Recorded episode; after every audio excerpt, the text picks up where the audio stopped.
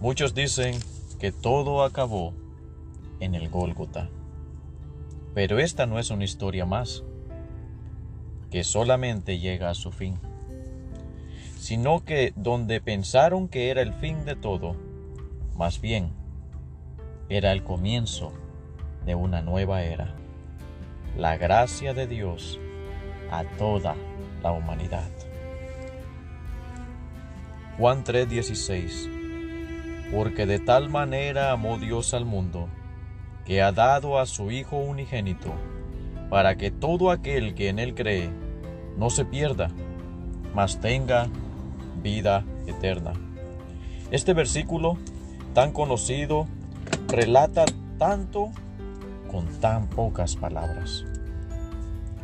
Sabiendo que Dios es soberano, sabía que lo íbamos a defraudar. Hizo su compromiso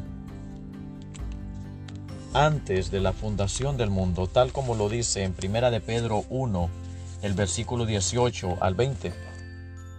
Sabiendo que habéis sido rescatados de vuestra vana conversación, la cual recibisteis de vuestros padres, no con cosas corruptibles como oro o plata, sino con la sangre preciosa de Cristo, como de un cordero sin mancha y sin condenación.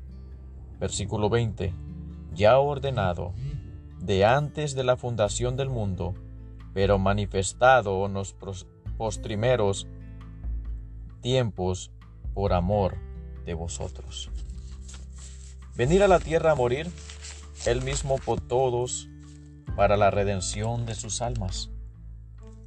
Pero también leamos Juan, el libro de Juan capítulo 1, del versículo 1 al 4, para entender quién en sí era Dios. En el principio era el verbo, y el verbo era con Dios, y el verbo era Dios. Este era en el principio con Dios. Todas las cosas por Él fueron hechas, y sin Él nada de lo que es hecho fue hecho. En Él estaba la vida, y la vida era la luz de los hombres. Y Juan 1.14 nos relata qué hizo el verbo. Juan 1.14 dice, y aquel verbo fue hecho carne y habitó entre nosotros. Y vimos su gloria, gloria como del unigénito del Padre, lleno de gracia y de verdad. Y Juan 1, del 9 a 10, nos dice el trato que le dieron. Aquel era la luz verdadera, que alumbra a todo hombre que viene a este mundo. En el mundo estaba, y el mundo fue hecho por él, y el mundo no le conoció. Ahora para entender quién fue Jesús, tenemos que aclararlo, no con mis propias opiniones, sino bíblicamente. Iremos al libro de Juan también, al mismo libro, Juan capítulo 14. Juan 14 nos dice quién era Jesús. Juan 14 del versículo 8 al 11 nos dice, Dícele Felipe, Señor, muéstranos el Padre y nos basta. Jesús le dice, ¿tanto tiempo ha que estoy con vosotros y no me has conocido, Felipe? El que me ha visto, ha visto al Padre. ¿Cómo pues dices tú, muéstranos al Padre? ¿No crees que yo soy en el Padre y el Padre en mí? Las palabras que yo os hablo, no las hablo de mí mismo, mas el Padre que está en mí, Él hace las obras. Creedme que yo soy en el Padre y el Padre en mí. De otra manera, creedme por las mismas obras. También podemos ir al mismo libro de Juan capítulo 10, Juan capítulo 10 y el versículo 30. Y nos dice claramente, yo y el Padre una cosa somos. Yo y el Padre una cosa somos. También quisiera que vayamos a Primera de Juan, a la primera epístola de Juan. Juan capítulo 5 versículo 7. Juan capítulo 5 versículo 7 porque tres son los que dan testimonio en el cielo, el Padre, el Verbo y el Espíritu Santo. Y estos tres son uno. Estos y muchos otros versículos nos dan el entendimiento para saber que el Padre, el Hijo y el Espíritu Santo son uno. Así que, teniendo en cuenta esto, sabemos por fe que Jesús no fue meramente un profeta como los del Antiguo Testamento. Él era del que los profetas del Antiguo Testamento hablaron. Jesús fue el cumplimiento de todas sus promesas y profecías. Jesús muriendo por su creación, lo cual todo fue hecho por Él y para Él, tal como lo dice en Colosenses capítulo 1, Colosenses capítulo 1, del versículo 12 al 18. Quisiera que lo leyéramos. Colosenses capítulo 1 del 12 al 18 dando gracias al Padre que nos hizo aptos para participar de la suerte de los santos en luz, que nos ha librado de, las, de la potestad de las tinieblas y trasladado al reino de su amado Hijo, en el cual tenemos redención por su sangre, la remisión de pecados, el cual es la imagen del Dios invisible, del primogénito de toda criatura, porque por él fueron criadas todas las cosas que están en los cielos y que están en la tierra visibles e invisibles, sean tronos, sean dominios, sean principados, sean potestades, todo fue criado por Él y para Él. Y Él es antes de todas las cosas y por Él todas las cosas subsisten. Y Él es la cabeza del cuerpo que es la iglesia, el que es el principio, el primogénito de los muertos, para que en todo tenga su primado. En Semana Santa celebramos lo que Cristo hizo por nosotros. Pero, ¿qué Cristo hizo? ¿De qué nos libró? ¿Qué precio pagó? Número uno, lo que Cristo hizo fue morir por ti y por mí. Sufrió látigos, humillaciones,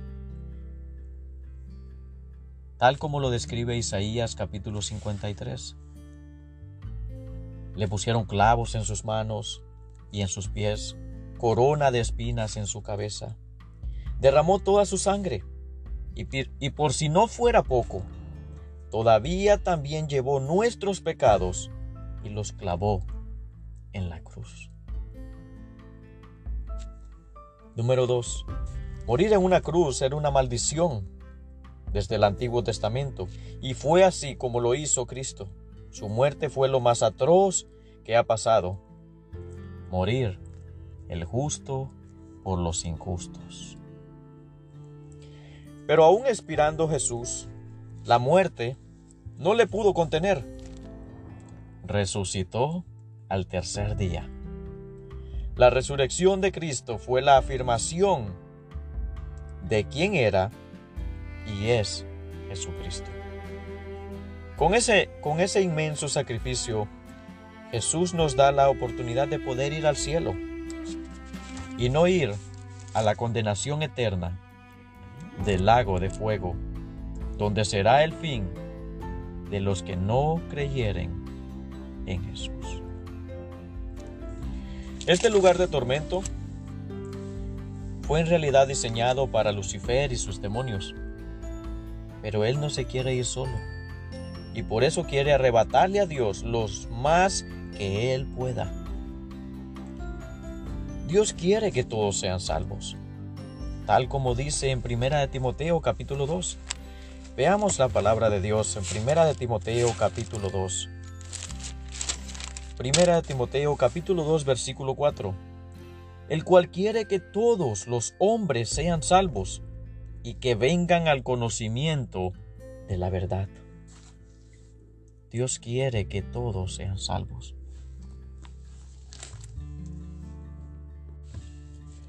Pero lastimosamente no será así, porque muchos deciden lo contrario y después de su muerte física se darán cuenta de tal atroz decisión. Número 3. Muchos ven la salvación muy sencilla, pero eso es lo que hace que sea maravillosa, porque Dios hizo todo por nosotros y solo necesitamos creer y poner nuestra fe en Jesús. Tal como dice en Romanos 10 del 9 al 11. Romanos 10 del 9 al 11. Vamos a buscarlo. Romanos 10 del 9 al 11.